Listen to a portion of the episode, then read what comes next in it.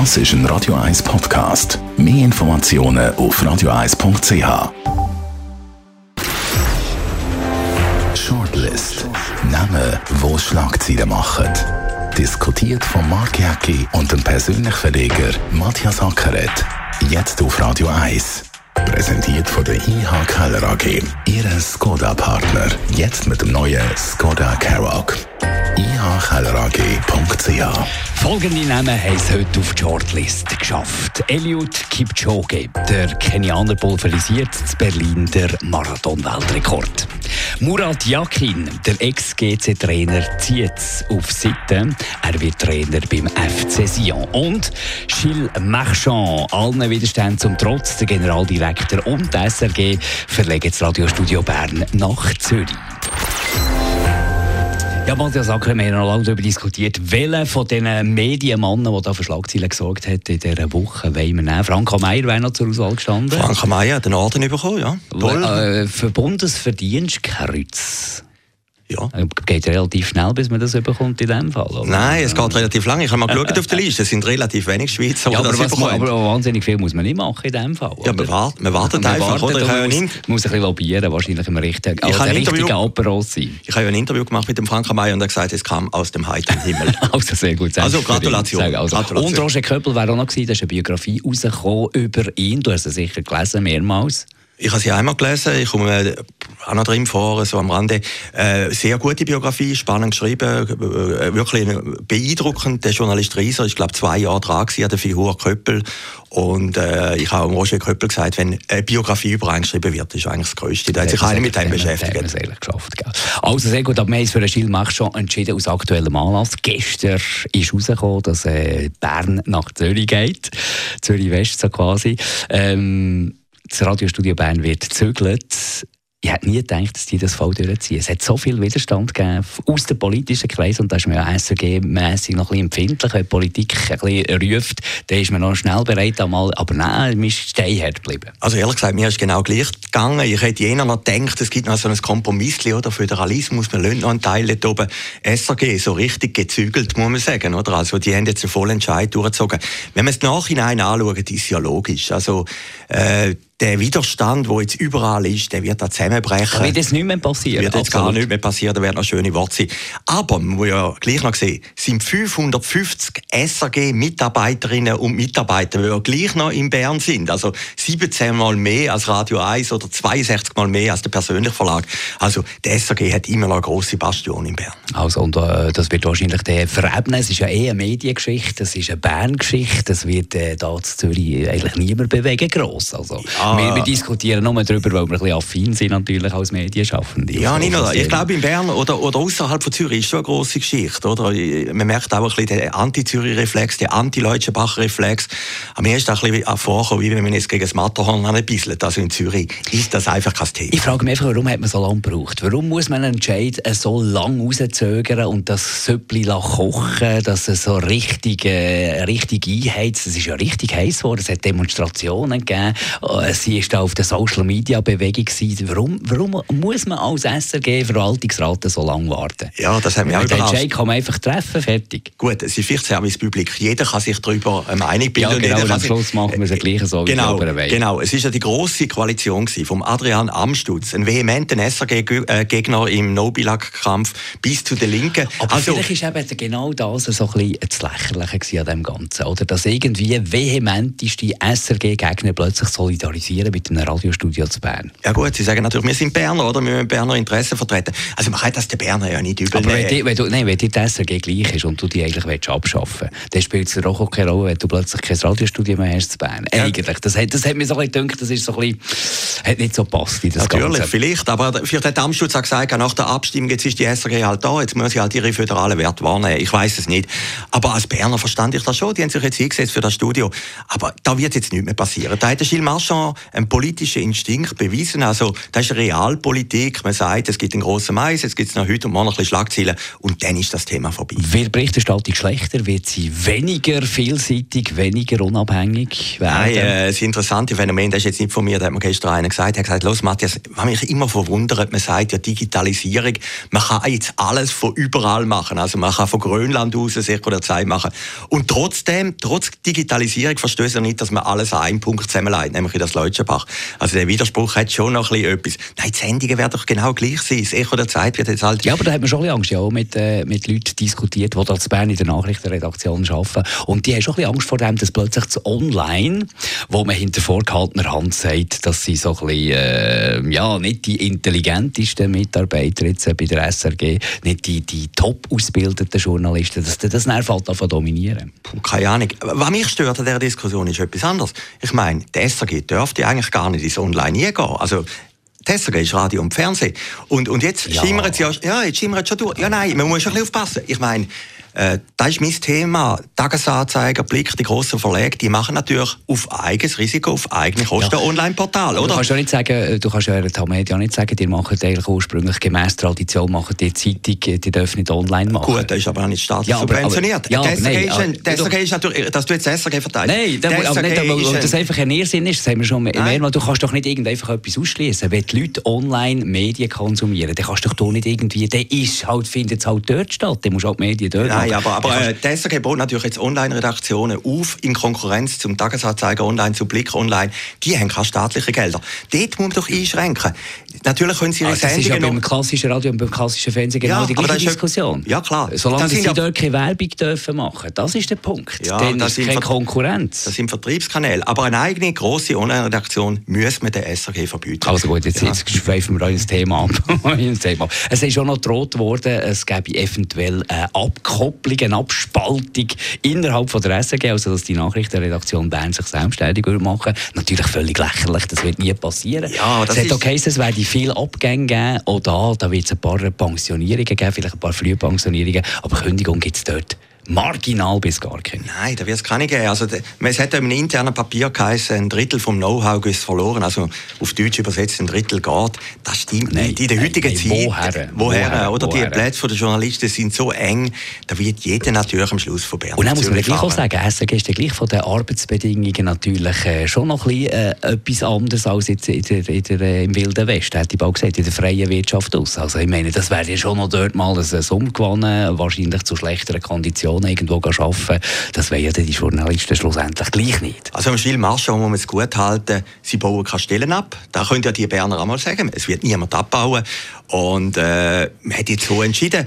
Wenn ja, du gut, das ist zynisch. Das ist zynisch. Das ist natürlich schon, wenn du irgendwo in Wolle bei Bern wohnst oder so etwas, dann hast du etwa zwei Stunden bis auf Zürich. Ein Weg mit, mit Postauto in die Stadt und dann, äh, das ist natürlich, schon, ist natürlich schon mühsam. Für Familienväter, die hier im Umfeld wohnen von Bern, ist natürlich das schon nicht einfach ein Klacks, wo musst sagen, du hauptsächlich an meine Stelle behalten. Ja gut, aber jetzt die UBS-Leute müssen ja auch von Zürich ja. in Jura raus. Natürlich, aber das findet doch überall statt. Und darum ist die Solidarität von den anderen Leuten mit den SRG-Leuten von Bern auch relativ klein. Auch innerhalb, das ist ja lustig, auch innerhalb von der SRG ist die Solidarität relativ klein gewesen. Also die jetzt Zürich... Ja, meine, logisch. Äh, die müssen sich ja nicht bewegen. Ja, ja gut, aber ich meine, es gibt ja Zürcher, die jetzt nach Basel müssen, äh, die ganze Kulturabteilung, da hat ja nie jemand etwas gesagt.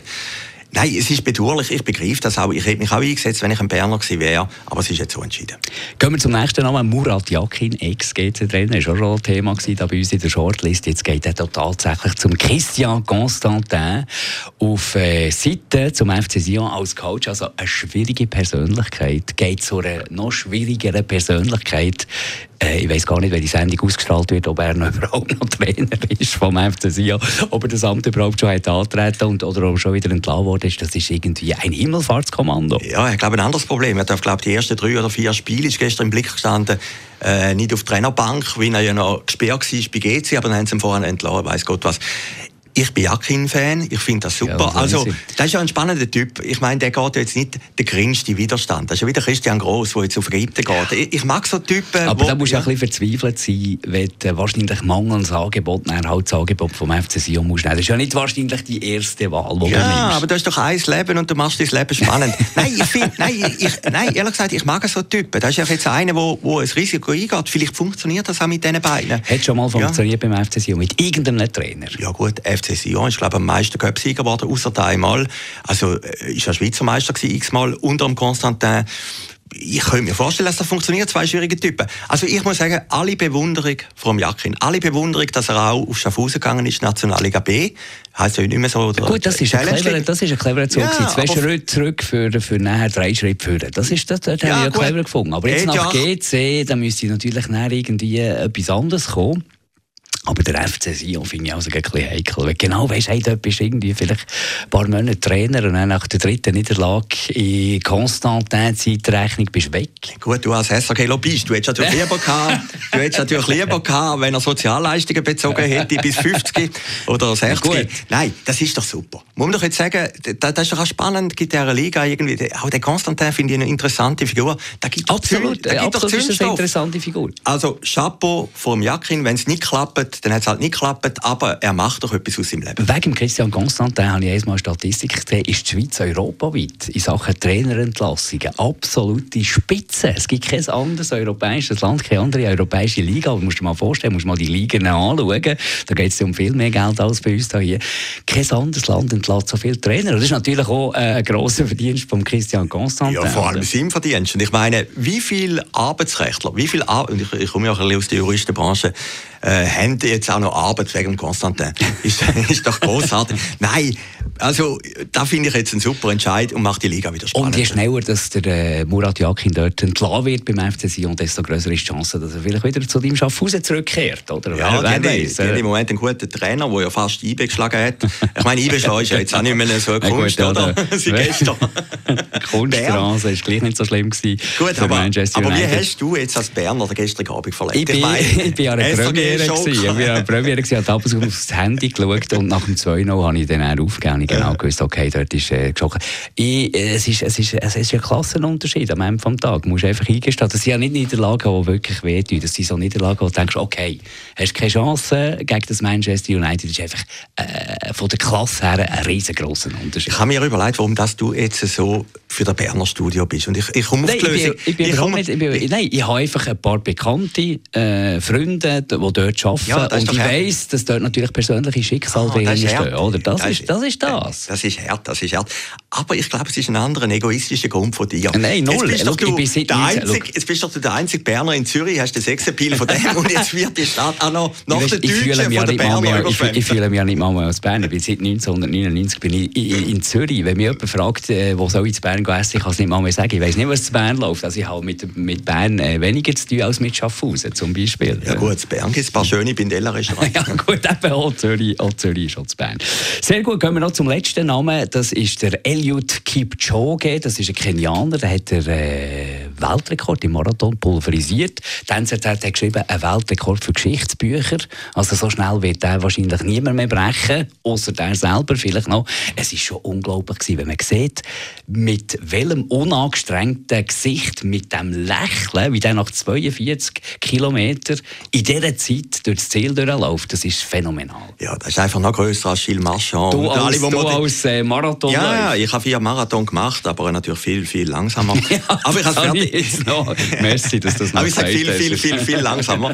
Ich meine, ich habe dem nicht einmal 10 Sekunden also, noch. Also, ja. also 100 Meter macht er in 17 Sekunden ja, auf die 42 Kilometer. Ja, ja. muss sich das mal vorstellen. Dann machst du keine Kilometer nachher. Ja, ja. Und interessant ist ja, also jeder, der mal einen Marathon oder, oder selber gelaufen ist, äh, der weiß ja, was das bedeutet. Das ist gigantisch. Also da gibt es nur einen Ausdruck.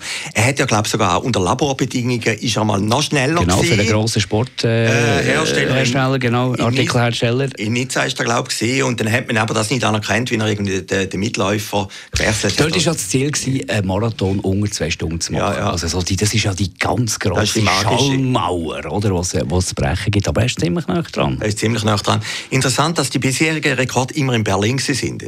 acht, ist, die letzten acht Ja, jetzt ist die Frage, vielleicht ist dort Klima am besten oder die Strecke am besten, keine Ahnung. Aber äh, da kann man sich nur verneigen. Es zeigt doch etwas anderes. Man, man stellt sich doch immer die Frage, je älter das man wird oder die Zeit vorwärts geht, gibt es überhaupt noch neue Rekorde. Und scheinbar gibt es eben noch, oder? Die, die, die klassische Mauer kann durchbrochen werden. Berliner Mauer jetzt auch beim Marathon. Und äh, Chapeau, also wenn du selber mal gelaufen bist, dann aller Respekt. Der Viktor Röthlin hat im Interview gesagt, äh, Berlin, der Vorteil ist sehr flach, mhm. sehr ein flacher Marathon. Und, das ist auch ein Vorteil, man konzentriert sich auf einen Spitzenläufer. In London sind, glaube ich, irgendwie die elf Besten von der Welt am Start, aber in Berlin sagt man, wir konzentrieren uns auf den. Und der hat dann alle besten Bedingungen, auf den wird dann der Marathon zugeschnitten. Das hat man auch gesehen mit den Pacemaker, die er hatte. Ob schon, dort habe ich noch gestaunt, die letzten 17 Kilometer ist er allein gelaufen. Mhm. Also jetzt stell dir mal vor, der hat noch einen Pacemaker gehabt, der noch ein bisschen weiter begleitet hat. Der wäre wahrscheinlich noch mehr drin gelegen. Ja, und dann hat er, ich glaube, vorher einmal falsche Schuhe, oder falsche Schuhe, sicher super Schuhe, aber nicht ganz optimale Schuhe gehabt. Mal ist äh, das Wetter nicht so gut gewesen, mal hat es geregnet, oder? Also, es wäre schon noch schön, wenn wir das würden erleben, eine unter zwei Mit darf aber vielleicht auch noch eine kritische Frage. Ich meine, Kenia ist ein Land, das lange gar nichts gegen Doping hat unternommen. So eine Leistung muss man natürlich unter, unter diesem Hintergrund ein bisschen hinterfragen. Oder darf man das? Darf ja, man, das? man darf alles fragen. Man darf fragen, ob der SRG kein Bern bleiben oder? nein, nein, man darf alles fragen. Also ich muss einfach sagen, ich finde das gigantisch, unter zwei Stunden. Einfach zwei Stunden, 1 Minute 39 Sekunden. Ja, 1 Minute 18 schneller als der Altweltrekord. Ja, muss ich das vorstellen. Also um 24. Das ist unglaublich. Oder das ist ja, du, also, rennst in einer, du rennst eigentlich in einer Stunde von Zürich auf Winterthur. Ich habe ja am Samstag in der Greifensee laufen, Halbmarathon, 21,1 Kilometer und ich werde dort, wenn es gut läuft, um die zwei Stunden unterwegs sein. Also gleich lang, mhm. wie, wie, wie der äh, einen Marathon macht. Das ist nicht vorstellbar. Also, gut, ich bin jetzt auch nicht das Maß aller Dinge. Aber, aber ich wünsche dir also alles Gute. Vielmal, aber eine, eine Frage würde mich noch beschäftigen, jetzt eben beim Griffenseelauf von diesem Jahr. Jawohl. Wo ist eigentlich der Peter Wick? Der Peter Wick der kann nicht teilnehmen, das Mal, das Mal wir gegen Kolleginnen und Kollegen vom Radio Zürichsee antreten. Würde mich freuen, Matthias, wenn du da Streckenrand da mit dabei wärst, mit einem Kuhglöckchen zwischen Verlag und, und äh, SVP Budenzmorgen irgendwo noch schnell im Greifenseelauf mit dabei sein. Unsere Sendung gibt es als Podcast oder dann wieder in einer Woche. Shortlist mit dem Mark Jäcki und dem Matthias Ackeret zum Nachlesen und Abonnieren als Podcast auf radioeis.ch.